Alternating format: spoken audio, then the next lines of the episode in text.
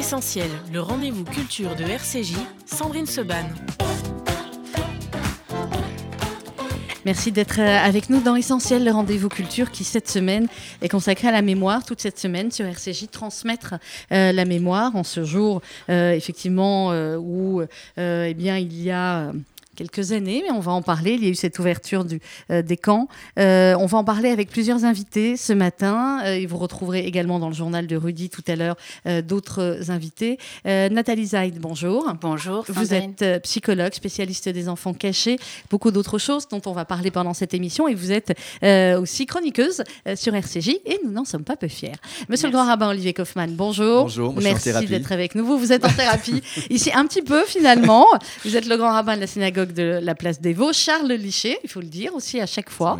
Euh, et, euh, et, vous êtes aussi animateur sur RCJ, donc, et je n'en suis pas moins peu fière. Et dans quelques instants, on retrouvera également euh, le début d'une interview que nous avons réalisée hier avec Omer Bartov, qui est professeur d'histoire à l'université de Brown aux États-Unis, qui vient de faire paraître un livre totalement incroyable, Anatomie d'un génocide aux éditions Plein Jour, où il parle eh bien d'une ville, une ville qui s'appelle Boukchash, qui aujourd'hui aujourd'hui euh, en Ukraine et il a étudié pendant près euh, de 400 ans euh, et bien comment finalement tout cela a pu arriver? Il a étudié depuis 400 ans ce qui s'est passé, la montée évidemment de, l'antisémitisme et des nationalismes polonais et, ukrainiens. Nathalie je vais commencer avec vous. cette mémoire dont on parle toute cette semaine, dont on parle aujourd'hui, il y a des commémorations un petit peu partout en France, dans le monde et en Israël. Est-ce que vous dites qu'aujourd'hui, on la transmet bien, cette mémoire? On la transmet trop? On ne la transmet pas assez? Ou on, la transmet mal? Euh, c'est une grosse question. Oui, pour démarrer tout de suite. Euh, en fait, moi, je, comment dire, je vais parler d'un point de vue de psy, hein, mhm. psychologue clinicienne. Euh, la question de la transmission de la mémoire de la Shoah est assez compliquée parce qu'au fond, je vais essayer de résumer les choses pour qu'on comprenne bien. à la fois les survivants ont tenu à ce que comment est-ce que ce qui leur est arrivé ne soit pas oublié Plus que ça, ils auraient aimé que ça soit pris en compte, pris en charge, soigné en fait. Hein. Bon, ça, a été euh, euh, très peu réalisé malheureusement. Donc ils auraient voulu, ils voulaient qu'au sein des familles, euh, on n'oublie absolument pas ce qui leur était arrivé, parce que ce qui leur est arrivé, ça a été essentiel dans leur existence, ça les a complètement métamorphosés, ça a tout changé, et en même temps, Bien sûr, ils ne voulaient pas transmettre la souffrance euh, qu'ils avaient subie.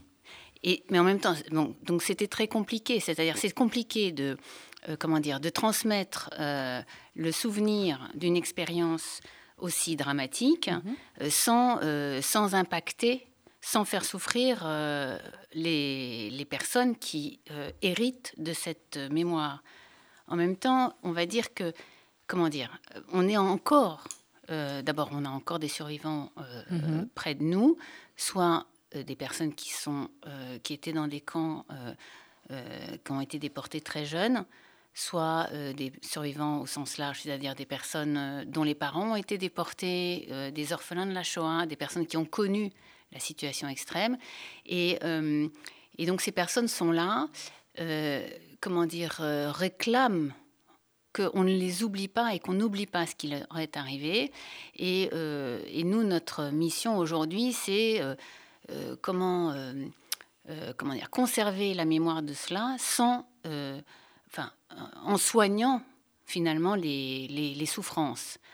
Avec, alors moi c'est mon point de vue de psychologue, je suis obligée de dire ça, mais oui. de thérapeute, avec l'idée que c'est une mission que nous avons. En fait, dire que c'est incurable, euh, euh, c'est euh, comment dire, c'est comme si on rejetait encore une fois les survivants là où ils étaient, là où ils avaient été traumatisés.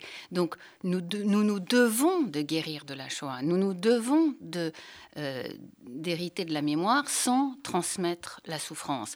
Et c'est un programme, ça ne veut pas dire qu'on y arrive, mais c'est un devoir à la fois moral et professionnel. Et ce que vous dites, Nathalie, après je vais faire réagir le, grand Romain Gossman, mais vous dire on doit y arriver sans transmettre la souffrance. Ça veut dire que euh, les autres générations doivent prendre conscience de ce qui s'est passé, mais sans ressentir cette souffrance? Euh, Oui, euh, on doit. C'est pas. Enfin si je peux me permettre, c'est pas seulement prendre conscience. Mhm. Conscience, je crois que ça, ça a fonctionné. Enfin, tout le monde sait.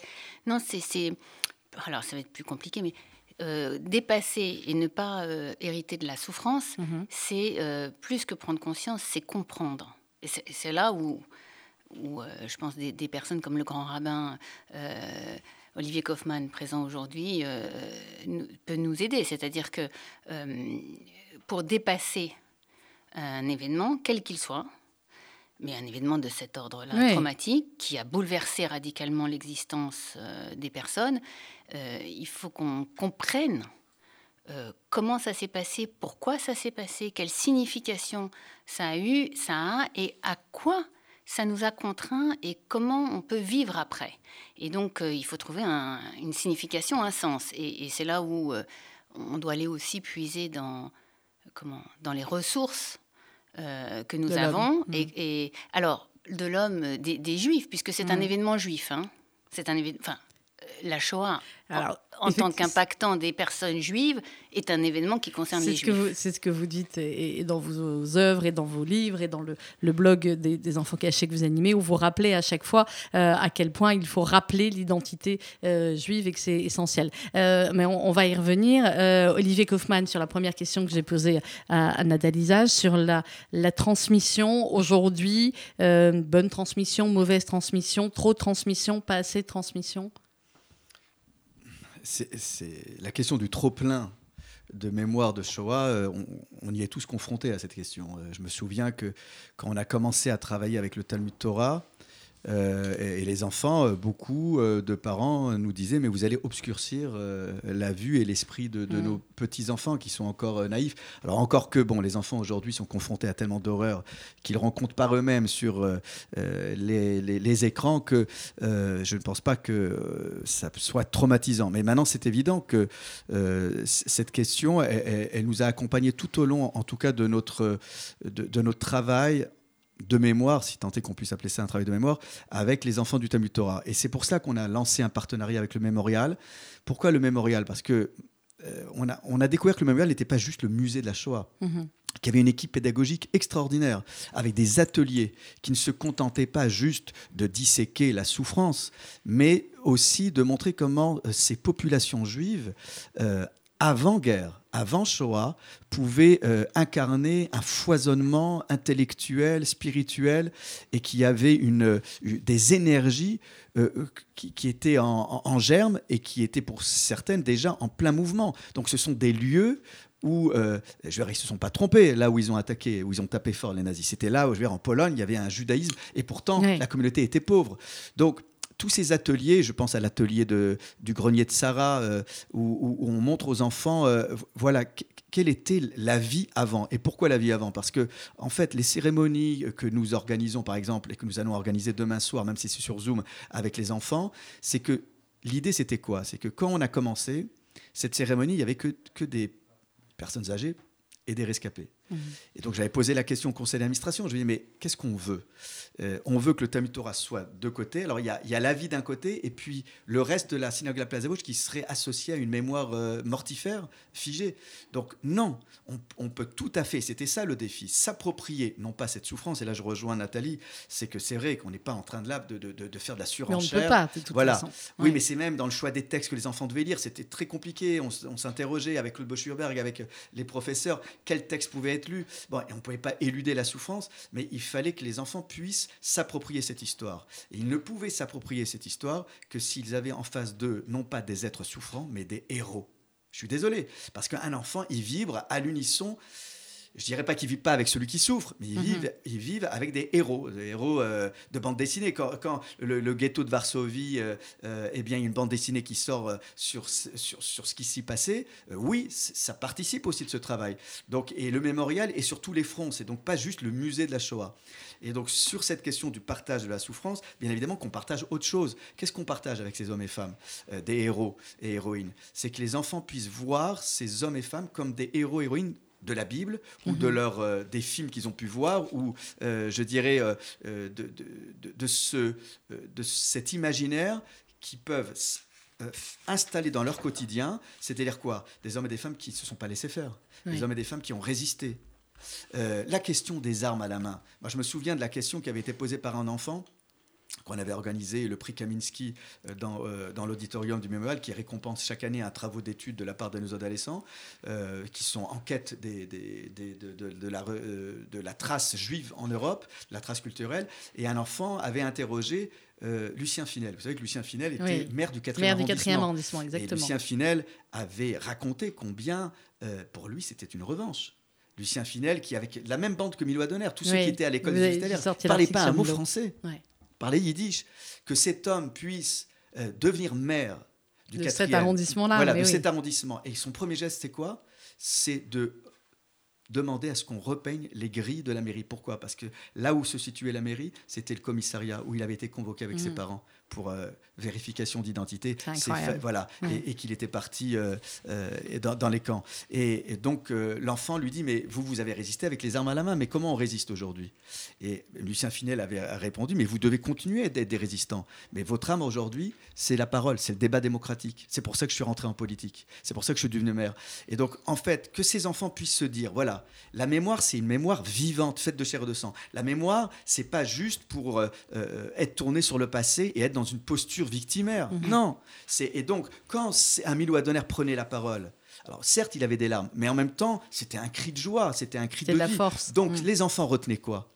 Ben, Ils retenaient des hommes et des femmes qui n'étaient pas là à se plaindre ou à larmoyer, mais qui témoignaient et qui témoignaient euh, sans, sans, détour sur cette souffrance, mais qui en même temps disaient aux enfants, voilà comment on va continuer de vivre. Donc le partage, c'est pas le partage de la souffrance, c'est le partage de la résilience, c'est le partage de l'instinct de vie pour certains, c'est vrai de survie. Alors après, c'est mhm. vrai, ça dépend les, personnalités euh, de, nos anciens. Mais certains, comme Milo, étaient non pas dans la survie, mais dans la vie. Il aimait manger, il aimait chanter, et que les enfants puissent voir que, euh, et, je dirais presque les toucher, parce que vous savez que quand on, on se réunissait, il y avait tellement d'enfants que du coup, il n'y avait pas assez de place. Et moi, j'avais dit, les enfants doivent être devant, ils ne doivent pas être au fond. C'est pas des potiches. Donc, les enfants s'asseyaient par terre autour de la Teva. Ils étaient presque sur les genoux euh, euh, du grand rabbin de Paris. De, il n'y avait, pas, c'était pas, il y avait rien d'institutionnel. C'était une véritable soirée de communication. Et je disais toujours aux institutionnels, euh, si vous devez, si vous devez rester que quelques minutes, alors il faut me dire quand, parce que ça dure deux heures. C'est pas une cérémonie, c'est une soirée de transmission. Et donc là, la soirée était prise en main par les jeunes, les scouts faisaient un discours, mhm. parce qu'il n'y a pas de raison à ce que ce soit juste les adultes qui prennent la parole, parce que nos discours sur cette question de la mémoire se répètent. Mais quand c'est un jeune étudiant ou une jeune étudiante qui prend la parole, eh ben ça participe de ce travail de transmission. Alors après, je ne sais pas s'ils seront les témoins des témoins, ça c'est encore une autre question, mais en tout cas ce qui est sûr, c'est que quand ils ressortent de là, ils ressortent d'une soirée qui est vivante et n'ayons pas peur des mots et qui est joyeuse. ça peut, voilà, et, c'est ça. Il y, a, de la musique, les, voilà, il y a un encadrement par les jeunes avec euh, avec une sorte de, de, c'est pas juste une transmission du flambeau, c'est chacun soutient, chacun se soutient. Il y a plus de, il y a, plus de séparation de entre séparation les âges. de barrière. Voilà. Euh, sur ce que disait le, grand rabbin Olivier Kaufmann sur cette notion de, mémoire vivante. Euh, vous le disiez tout à l'heure, effectivement, nous avons euh, tous connus euh, autour de cette table euh, des, survivants de la Shoah. On a pu en présenter euh, à nos enfants, mais la génération suivante, celle qui ne connaîtra pas de, survivants en vrai, comme ça, pour échanger comment cette mémoire restera-t-elle vivante? Bien, je pense qu'elle restera vivante par plein de canaux différents, c'est-à-dire d'abord à l'intérieur des propres des, familles des survivants. Il y a la mémoire euh, on a eu un père, un, grand-père, un arrière-grand-père, euh, c'est transmis au sein des familles. Et puis après, au niveau collectif et culturel, on va dire que c'est ce que vient de dire le grand rabbin, c'est-à-dire qu'il euh, il y a des réunions, ça passe par la synagogue, ça passe aussi par la littérature, par le cinéma, par, les cérémonies, par les commémorations. Je pense que ça va passer, enfin j'imagine, en fait, je n'en sais rien. Je me demande. Mais non, on n'en sait rien. Je veux dire que soit, euh, soit il y a des productions nouvelles avec des nouvelles réflexions, des, des nouveaux questionnements sur la Shoah, parce qu'au mhm. fond, la Shoah, pour l'instant, c'est encore une immense énigme. Euh, je veux dire, euh, d'un point de vue philosophique, d'un point de vue religieux, les, les, penseurs ont très peu fait de propositions. Alors, on en sait de plus en plus. Je veux dire, les historiens et même les survivants eux-mêmes et les descendants de survivants, c'est très intéressant. Ils se positionnent comme, euh, enfin, ils ont chacun fait des recherches et du coup, on en sait. On, commence à savoir énormément de choses et des, et des comment dire, des, des, des, des événements de vie très très précis pour euh, chacun euh, dans la Shoah. Maintenant, sur le fond, on va dire, enfin sur le fond, sur ce que va devenir cet, cet événement dans la tradition et dans l'histoire juive, c'est complètement ouvert. Moi, je, je, je n'ai pas encore, euh, comment dire, je, je, enfin, je, je n'ai pas tout lu, bien évidemment, mais je veux dire, je n'ai pas entendu encore une parole, une pensée nouvelle, mm-hmm. véritablement nouvelle, qui disent, euh, voilà, la Shoah, euh, c'est ainsi que nous pouvons euh, l'interpréter, véritablement une pensée qui soit, une proposition qui soit valable pour tout le monde et qui apaise. Parce que c'est impossible, parce qu'il y aura autant de manières de transmettre que de personnes. Alors, je ne sais pas, parce que au fond, par exemple, enfin, je, je, parle sous le contrôle du grand rabbin ici, mais il y a des grands événements dramatiques dans la tradition, dans la vie des Juifs. Euh, il y, a eu des grands événements qui ont donné euh, lieu à des interprétations, à des pensées, à des réflexions, qui ont produit d'autres événements et qui ont euh, influencé la tradition juive et même les, certains rituels.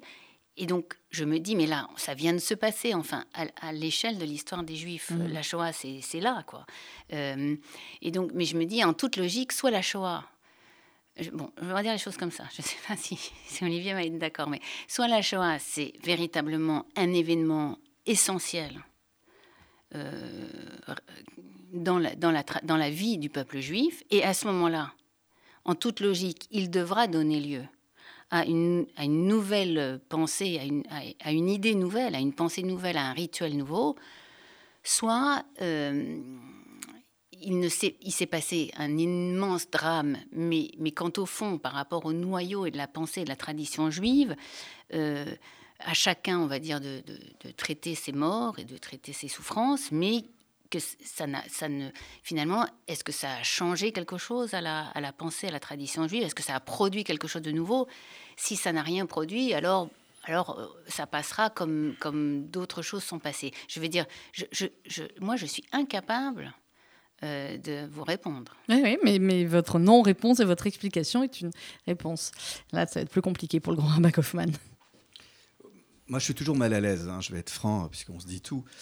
Il euh, y, a des courants de pensée hein, dans, dans, la philosophie juive qui euh, traitent frontalement la question de la souffrance et de la douleur. Et dans le Talmud, on traite de ce qu'on appelle les yisurim, les épreuves, qui sont euh, souvent appelés, et ça peut choquer hein, le lecteur, euh, épreuve d'amour.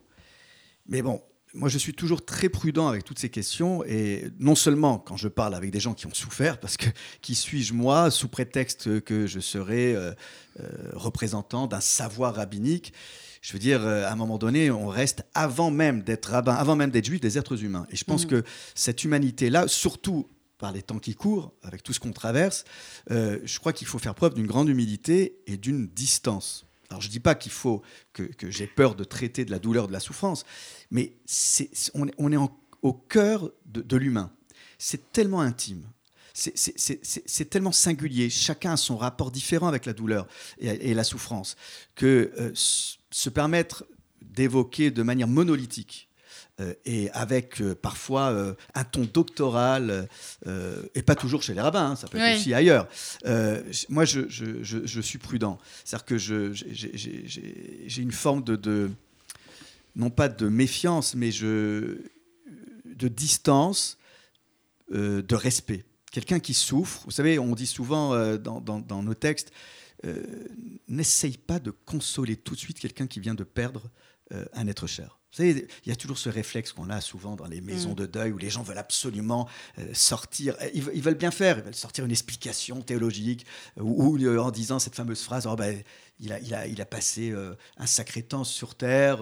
c'est, mais non, on n'est jamais préparé à la mort, quel que soit l'âge de la personne qui nous quitte. moi, je, me souviens toujours de Georges Wojakowski. Sa, mère était plus que centenaire quand elle nous a quittés. Mais il pleurait comme un enfant le jour de, l'enterrement. Donc voilà, ça change rien. Et, la douleur, elle, reste à l'état brut. Et, on ne peut pas. Donc voilà, nos textes nous disent ne cherche pas à apporter quoi que ce soit. Et vous savez, Job, quand ses pseudo-amis essayent de donner euh, des explications théologiques, des justifications, comme si on est à la place de Dieu pour savoir exactement ce qu'il a dans la tête, alors qu'il a tout perdu, sa femme, ses enfants, ses biens. Et maintenant, il faut il y a un moment de silence. Alors je ne dis pas qu'il faut se taire et ne rien dire, mm. mais André Neher le dit très bien dans euh, L'exil de la parole. Il analyse très bien ce silence. Ce silence, il est présent dans toute la Bible. Il y a des couples qui ne se parlent pas. Adam et Ève ont, un fils qui tue euh, un autre fils. Il n'y a aucune réaction. Alors, est-ce que ça en fait pour autant des, des, indifférents et, des parents qui, qui, ferment les yeux? Non, il y a quelque chose qui se joue. Et André Nier en parle très bien de ce silence biblique. Et donc, tout ça pour dire que euh, ce qui est sûr, c'est que ça serait intolérable de dire qu'il faut passer par la douleur et la souffrance pour obtenir le salut euh, de Dieu. Mhm. Je veux la, la souffrance n'a. Euh, c'est pas dans le judaïsme, ça. Voilà, c'est pas possible la souffrance n'est pas une voie de rédemption. Mm. Alors pour autant, c'est vrai que je peux pas. Je, suis honnête. C'est vrai que dans le Talmud, on dit oui, mais parfois euh, euh, le, creuset de fer de la douleur peut affiner l'être. Ouais, mais alors là, il faut y aller, faut y aller à, pas feutrer. voilà. Bon, mais on le dit à propos de, l'Égypte. Mais mm. ce qui se passe avec l'Égypte, c'est quand même fou quand on voit que Dieu, quand il annonce à Abraham que ses descendants vont souffrir en Égypte, il dit rien. Il dit rien, quand il, Voilà, quand il lui annonce que Sodome et Gomorre, qui est vraiment une ville xénophobe, euh, qui, euh, euh, qui contre l'hospitalité, vraiment, qui, a, qui, a, aux antipodes des valeurs humaines que nous voulons incarner, ben là, pourtant, Dieu, euh, Abraham négocie avec Dieu pour mm. dire mais est-ce que toi tu es le Dieu, le roi de la justice? Euh, Et il se lance dans cette négociation, est-ce qu'il y a 50 justes, 40 justes? Parce que sinon il y a des innocents qui vont mourir dans tout ça. Donc on voit bien que le débat n'est pas clos puisque Abraham lui-même est en proie au questionnement et que même on ose dire dans le texte biblique, on parle de Emouna. La première fois qu'on parle de, alors j'aime pas trop le mot foi, mais de confiance, c'est avec Abraham. Donc ça laisserait entendre qu'Abraham n'a pas toujours eu confiance en Dieu, ce Dieu qui lui avait promis des enfants alors qu'il n'arrive pas à avoir d'enfants, ce Dieu qui lui avait promis une terre, il ne la voit pas, et non content de tout cela, il lui demande en plus, ça aussi le comble, d'immoler euh, son, fils, chéri. Donc voilà, il n'y a pas de... Je pense que Nathalie l'a très bien dit. Je pense que nous, on est là pour écouter. Et même si on a des révoltés, même si on a quelqu'un qui nous dit, euh, voilà, euh, je, non seulement je crois pas en Dieu, mais je lui en veux, je le, je, je, veux rien savoir de tout cela. vous savez, hier, je, je rencontrais une maman, je dis, mais pourquoi euh, la petite était là l'année dernière au Talmud Torah et la maman me dit, alors que la petite a 10 ans, elle dit oui mais elle est fâchée avec Dieu. Je dis pourquoi elle est fâchée avec Dieu? Parce qu'elle a assisté à un événement dans son école mmh. euh, du, renvoi de, sa directrice qu'elle a trouvé injustifié et elle dit bah, si Dieu a laissé le renvoi de cette directrice c'est que c'est pas un bon Dieu. Donc, vous voyez, donc quand vous voyez une jeune fille, qui est, une petite fille de 10 mm. ans qui est capable de s'interroger sur euh, l'existence ou non de Dieu et sur euh, les valeurs qui est censé incarner ce Dieu, parce que voilà. Donc, et nous, on va, nous, on va, on va, on va dire euh, à la face des déportés et à la face des uns et des autres des choses tranchées, comme on peut entendre. C'est vrai, j'en conviens dans le monde rabbinique, dans une certaine partie du monde mm. rabbinique.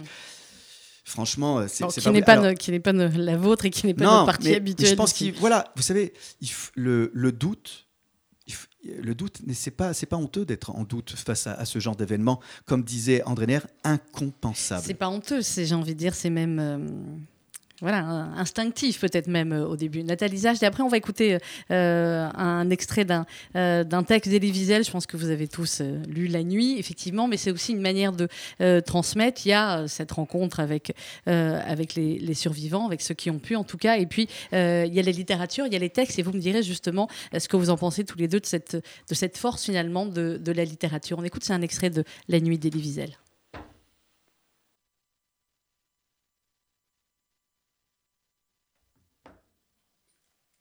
Ah, c'est bon, là. Vas-y. La nuit, Elie Wiesel, par Philippe Lévy. J'apportais de l'eau à mon père. Puis je quittai le bloc pour l'appel. Mais je revins sur mes pas. Je m'étendis sur la couchette supérieure. Les malades pouvaient rester dans le bloc. Je serais donc malade. Je ne voulais pas quitter mon père. Tout autour régnait maintenant le silence, troublé seulement par les gémissements. Devant le bloc, les SS donnaient des ordres. Un officier passa devant les lits, mon père implorait mon fils, de l'eau. Je me consume, mes entrailles. Silence là-bas hurla l'officier. Eliezer, continua mon père, de l'eau. L'officier s'approcha de lui et lui cria de se taire, mais mon père ne l'entendait pas. Il continuait à m'appeler. L'officier lui asséna alors un coup violent de matraque sur la tête. Je ne bougeais pas. Je craignais, mon corps craignait de recevoir à son tour un coup. Mon père eut encore un râle et ce fut mon nom, Eliezer. Je le voyais encore respirer, par saccades. Je ne bougeais pas.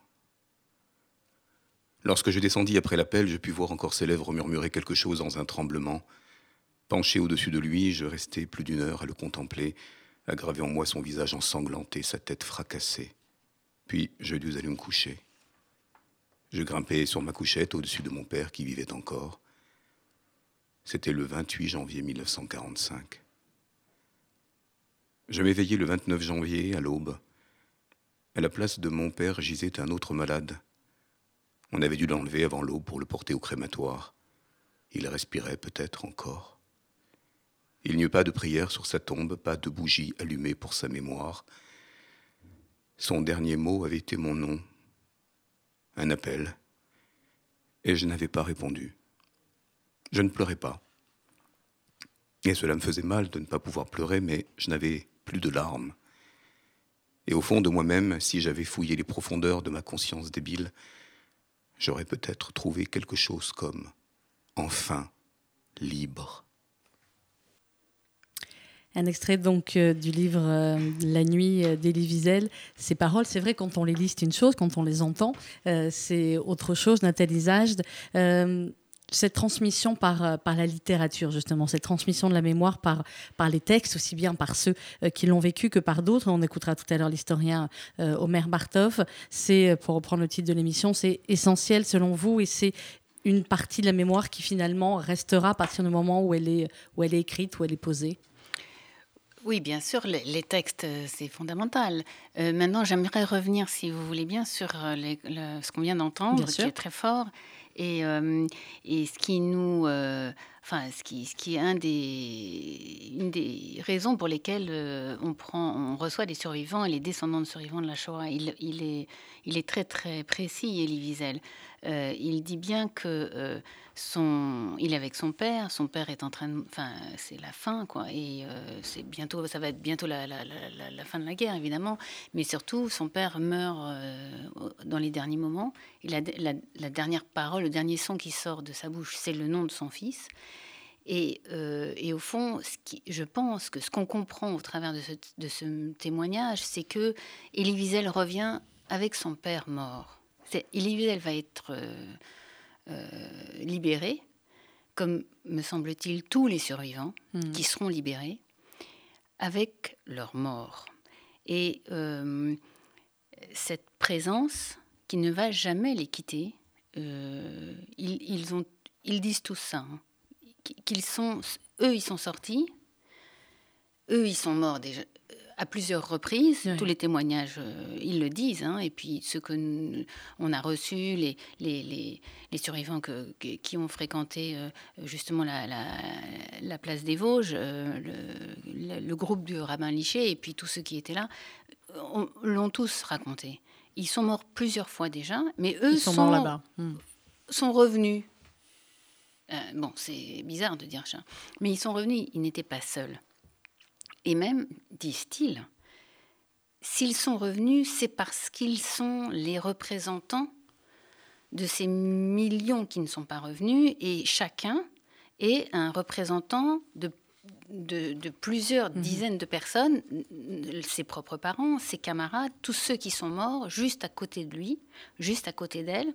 Et donc, enfin, un survivant, c'est un groupe de personnes, en fait. Mhm. Donc c'est pour ça que si on commence à, regarder véritablement euh, qu'est-ce que c'est que cette transmission, ça devient assez, euh, enfin d'un point de vue, euh, on va dire, personnel, individuel, quand on prend en charge des, survivants ou des descendants de survivants, ça devient assez compliqué parce qu'en fond, on pense qu'on a une personne devant soi, mais pas du tout. On a une personne qui représente, enfin, qui représente, qui incarne, qui porte des absents.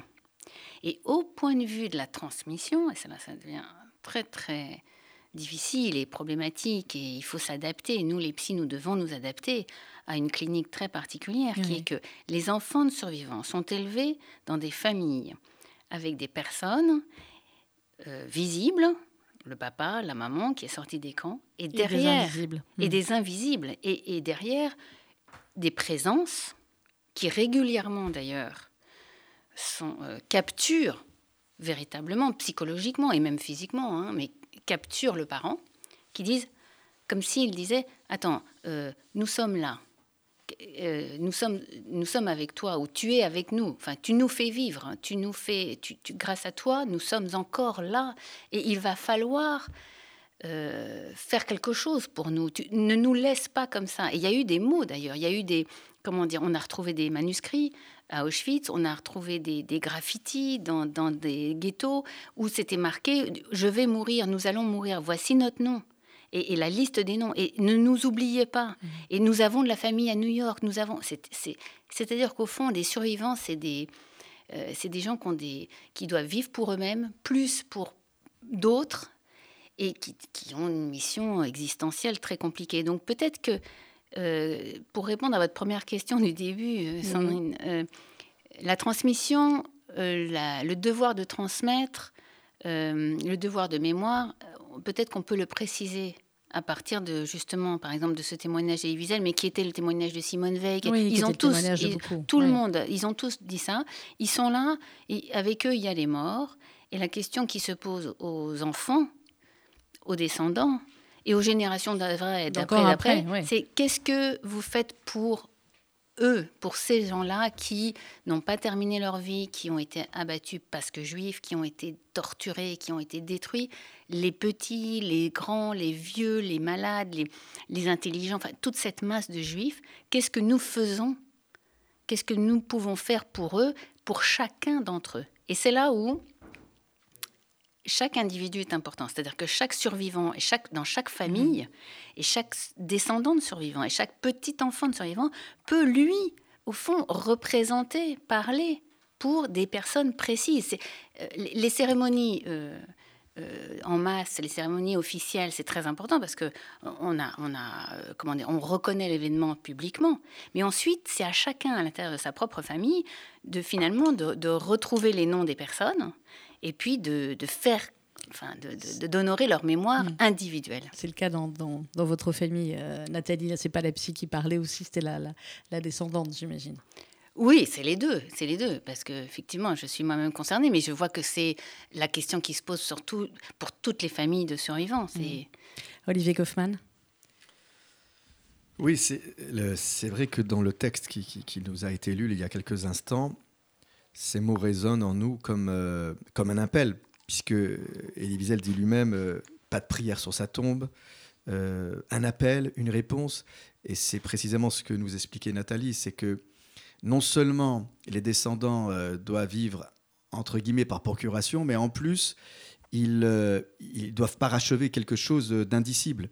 Et, et c'est vrai que pour avoir participé à une expérience, entre guillemets, qui nous avait été proposée par Nathalie, euh, d'organiser comme ça un kaddish, mais pas dans le cadre d'un office, parce que, encore une fois, ces familles ne, sont pas nécessairement liées à la synagogue en tant que lieu de prière. Bon, la prière n'évoque rien. Par contre, le kaddish, ce n'est pas une prière déjà, c'est n'est pas la prière des morts, mm. souvent les gens l'associent. Voilà, c'est un hymne à la vie. Et quand euh, Nathalie m'avait proposé d'organiser quelque chose qui n'était pas vraiment dans le rituel, c'est-à-dire un rassemblement de gens, euh, qui pour certains n'avaient jamais mis même, les pieds dans une synagogue, dont les descendants des descendants, et de faire juste un kaddish. Mais alors il fallait trouver euh, un, enrobage, si je peux m'exprimer ainsi, pour que ce kaddish ne leur donne pas l'impression qu'il y ait une récupération liturgique ou je ne sais quel prosélytisme, mais que ça soit un acte comme une réponse euh, à un appel. C'est-à-dire que le Kaddish qui n'avait jamais été fait jusqu'à maintenant. Hein, pas, de Kaddish sur la tombe, pas de Kaddish du... Voilà. Et que eh bien, je pouvais m'apercevoir, que, avec étonnement, hein, je dois dire, qu'il y avait quelque chose qui se jouait sous nos yeux d'extraordinaire et qui, et qui relevait de quelque chose d'indescriptible. C'est-à-dire que on avait des hommes et des femmes qui étaient là, pas parce qu'ils croyaient en quelque chose, mais qui étaient là pour participer à, un prolongement. Et, ça, c'était une idée de Nathalie. Et pour avoir participé aussi au, voyage qu'elle organisait avec les enfants cachés, où là mhm. aussi, je, disais à Nathalie, mais ma, ma place n'est pas avec eux. Ils n'ont jamais fréquenté de synagogue, ils n'ont jamais vu de rabbin. Bah, c'était le moment. Oui, mais, quel rabbin oui, mais c'est oui, non, mais c'est risqué. Trois jours en Pologne avec un rabbin, un historien et des psys. Euh, donc là, on était, on était dans une situation un peu périlleuse. Et je dois dire, mm. et je dois dire que non seulement j'ai compris ce qui se jouait dans les groupes de parole, parce que moi j'ai dit à Nathalie, attends, les groupes de parole, moi je pense aux alcooliques anonymes, un truc, j'ai dit, mais qu'est-ce que je vais faire dans, dans une... Euh, voilà, et puis j'ai rien à dire, en plus, moi, qui suis-je pour pas... Bon, et on s'est retrouvé avec euh, Olivier Lalieu, qui est historien au mémorial, on s'est dit, voilà, les deux Olivier qui sont là, en sachant pas, j'ai dit, mais dans quel, dans, quel, dans quel monde elle nous fait entrer, euh, Nathalie? Et en fin de compte, ce moment très particulier où on va sur les traces voilà, de, de, de, de, leurs parents, au point qu'ils interrogent l'historien en disant mais où était exactement mon père, ma mère, et qu'on se retrouve à un moment donné devant cette, euh, cette mare aux cendres euh, qui est très particulière, et que là euh, retentit le chauffard, et que juste après les, textes que, que, je lis en hébreu, eh bien certains viennent me dire qu'en fin de compte c'était l'enterrement, l'enterrement oui, pour eux, c'était ça. C'était mm. l'enterrement et que c'était les honneurs qu'on devait rendre à des princes et des princesses d'Israël, des étoiles d'Israël, et voilà, et qu'on leur restituait un tant soit peu, un peu de dignité et cet honneur et cette fierté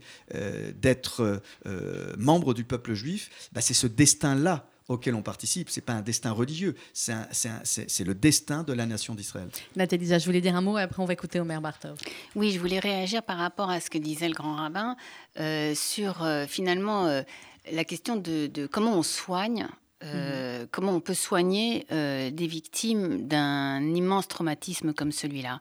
Je pense que c'est, euh, comment dire, ce qui caractérise la souffrance d'un, de, de quelqu'un qui a subi un traumatisme, c'est que à partir du traumatisme, surtout un traumatisme intentionnel, c'est-à-dire voulu, pensé par l'agresseur, le sujet, la personne, n'est plus ce qu'elle était, elle devient une victime malgré elle, hein, même si elle veut s'en sortir, même si on lui dit mais arrête, etc. Elle, elle est tout il s'est passé une chose tellement violente, tellement dramatique qu'elle devient une victime.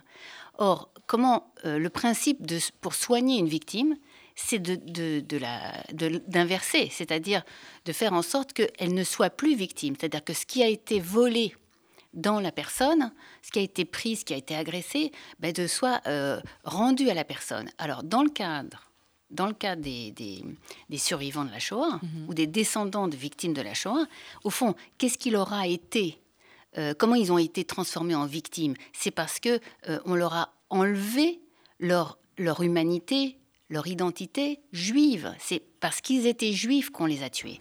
Et donc, euh, comment dire, je vais, je vais un peu vite, mais au fond, de, passer de victime, c'est-à-dire quelqu'un qui est juif, à qui on enlève son identité juive et on veut supprimer la judaïté en lui, à euh, on va retrouver, on va récupérer cette identité. cette identité. même si on est fâché avec Dieu, même si on est contre la religion, même si on est communiste, quelle que soit son, sa position politique et, intellectuelle et philosophique. Mais l'idée, c'est, euh, comment dire, ne plus être défini par les nazis en tant que juif, euh, enfin que, personne qui n'a pas le droit d'être juive, mais au contraire récupérer son identité, c'est comme dire au nazisme, le nazisme a, perdu, a échoué. A mm. échoué. Nous retrouvons l'identité et nous rendons l'identité juive à nos parents, quel que soit la façon d'être juif, oui, anti-juif, etc. religion. même anti-religieux. Quoi. Hmm. Alors, on va euh, écouter euh, un extrait d'interview d'Omer Bartov qu'on a enregistré euh, avec lui hier. Et vous écouterez l'interview totale d'ici une quinzaine de jours. Omer Bartov est l'un des historiens vraiment les, les, plus brillants de sa génération. je propose d'écouter le, le, début de cette interview et ensuite vous pourrez y réagir. Nous sommes donc ce matin en direct des États-Unis avec euh, Omer Bartov. Euh, Omer, bonjour, good morning. Bonjour. Merci beaucoup d'être avec nous. Thank you so much for being with us. Vous êtes professeur d'histoire européenne à, euh, la Brown University. Vous êtes l'auteur de plusieurs livres euh, extrêmement euh, importants. Euh, un seul, malheureusement, jusque-là, avait été traduit en français. C'était euh, L'armée d'Hitler. Vous êtes l'un des plus grands historiens et connaisseurs de euh, l'histoire de la Shoah. Et on va parler avec vous de ce livre absolument incroyable, Anatomie d'un génocide, vie et mort dans une ville nommée Boukchakh. Je ne sais pas si je le dis bien. Ça vient de paraître aux éditions Plein Jour. Et-elle, euh, Bénichou est à mes côtés pour m'aider pour la traduction. Euh, Omer Bartov, je le disais, vous êtes euh, l'un des historiens majeurs de votre génération. Euh, ce livre, qui est à la fois une étude et en même temps quelque chose d'infiniment personnel, euh, je voudrais que vous nous racontiez euh, comment, vous, comment vous avez commencé à l'écrire. je crois que le début, ça vient eh bien, en fait d'une vous le dites au début du livre, ça vient d'une conversation avec votre maman. How did you start writing this book, and was it from a conversation that started with your mother? Yes, so Oui. I, I, it's true. I C'est vrai. began uh, writing. J'ai this commencé book à écrire ce livre uh, après une conversation avec ma mère il y a longtemps, en 1995, 1995, when I asked her about her lorsqu'elle m'a parlé de sa Um, jeunesse, son enfance. I was by then 41 Je n'avais que old, and she 41 was ans, 71 et elle avait old, 71 but we ans. Et nous n'en avions jamais parlé avant. Ma question, la question que je me posais à moi-même, à quoi ressemblait le génocide à son uh, niveau? Que se passe-t-il quand un État entier décide de tuer toute une communauté à travers tout un continent? C'est une question tellement vaste que je me suis dit qu'il fallait écrire depuis le point de vue d'une seule ville. Et la ville que j'ai choisie est celle où ma mère est née. And that's about that conversation. Alors dans le livre euh, Omer Bartov, Anatomie d'un génocide, on va parler de cette histoire, de ces archives, de ce travail incroyable que vous avez mené. Mais je voulais vous poser une question justement plus, personnelle. Euh, le livre est émaillé de dizaines, voire de centaines d'exemples euh, de, meurtres, d'exactions, de tortures de juifs. Comment est-ce qu'on réagit euh, au fur et à mesure de ces découvertes Et comment est-ce qu'à chaque fois c'est l'historien qui arrive à prendre le dessus ou est-ce que c'est le fils aussi de quelqu'un qui a habité dans ce village Through the book, there's a lot of example of murders and other um, awful moments. When writing it, do you um, come off? Do you do you write more as a historian, as a personal um, son of someone that went through it? What's your thought of process, or your process? Oui. Je dirais uh, que ma uh, mère n'y était pas pendant la Shoah.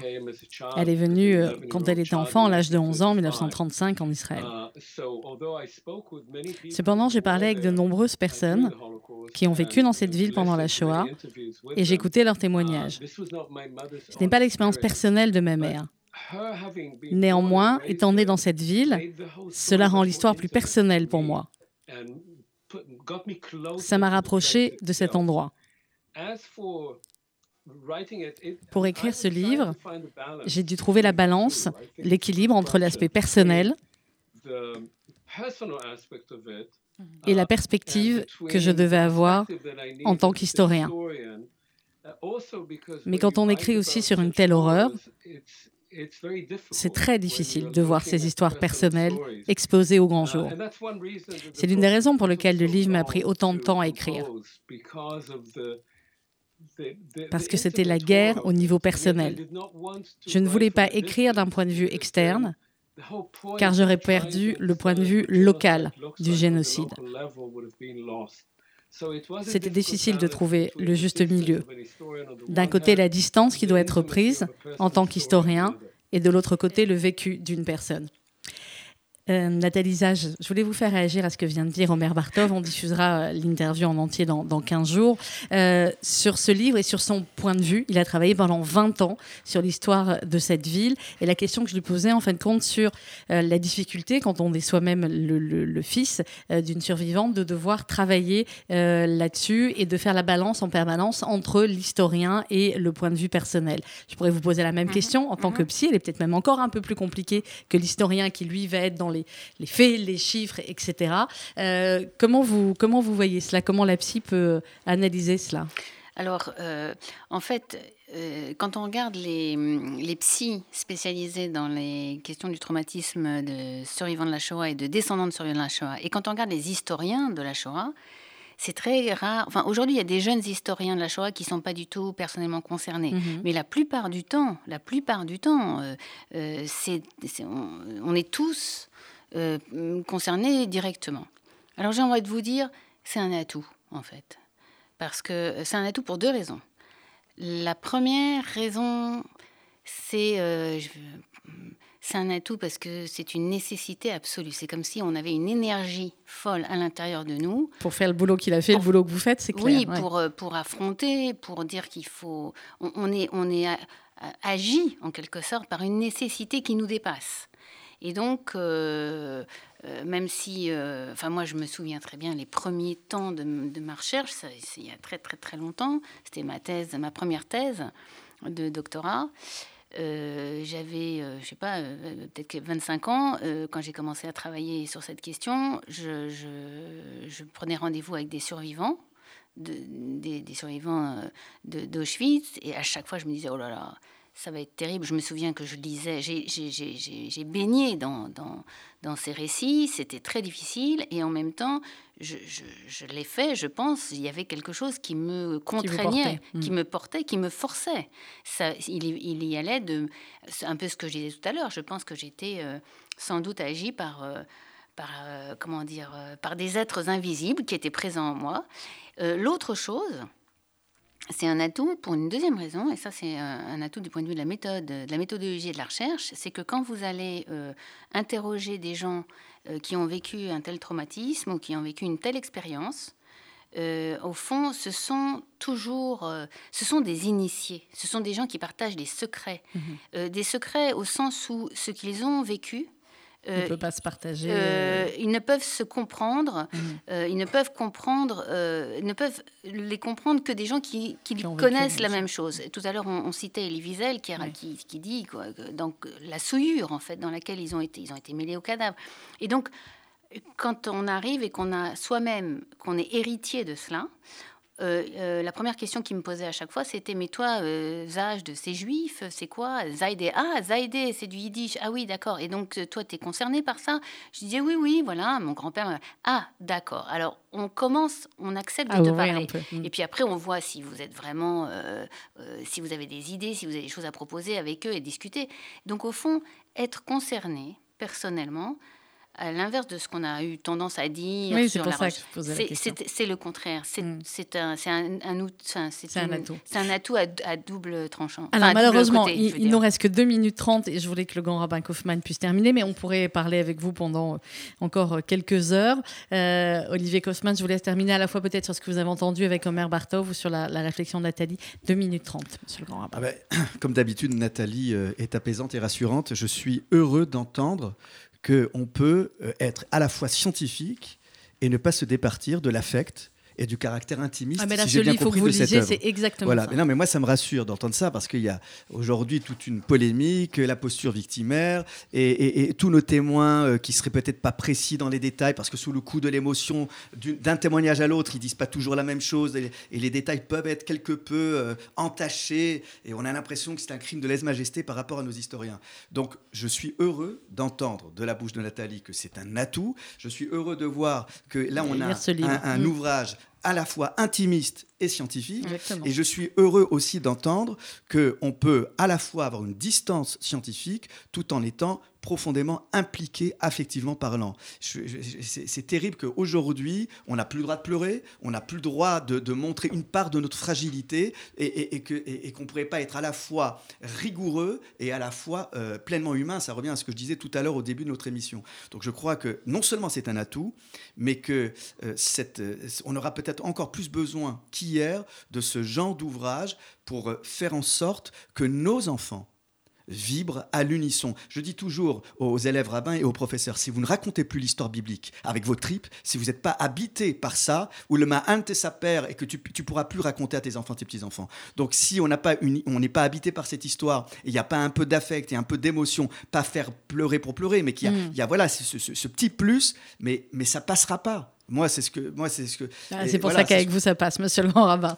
Euh, merci à tous les deux, merci infiniment de notre adisage. On vous retrouve euh, sur RCJ, c'est le mercredi, je crois, tous les 15 jours. le, mardi, le mardi, c'est beaucoup mieux euh, pour votre chronique, Monsieur le Grand Rabbin Kaufmann. merci et preuve de tout cela, c'est que c'est tout bijvat aujourd'hui. Bonne fête, Raksamea, et que voilà, c'est la renaissance et c'est et c'est la vie. Merci beaucoup. pardon pour le retard ce matin. Dans quelques instants, vous allez retrouver RCJ midi, présenté par Rudy Saada, avec notamment comme invité François François illustrateur du livre Janvier 2015, le procès de Yannick Enel aux éditions Charlie Hebdo.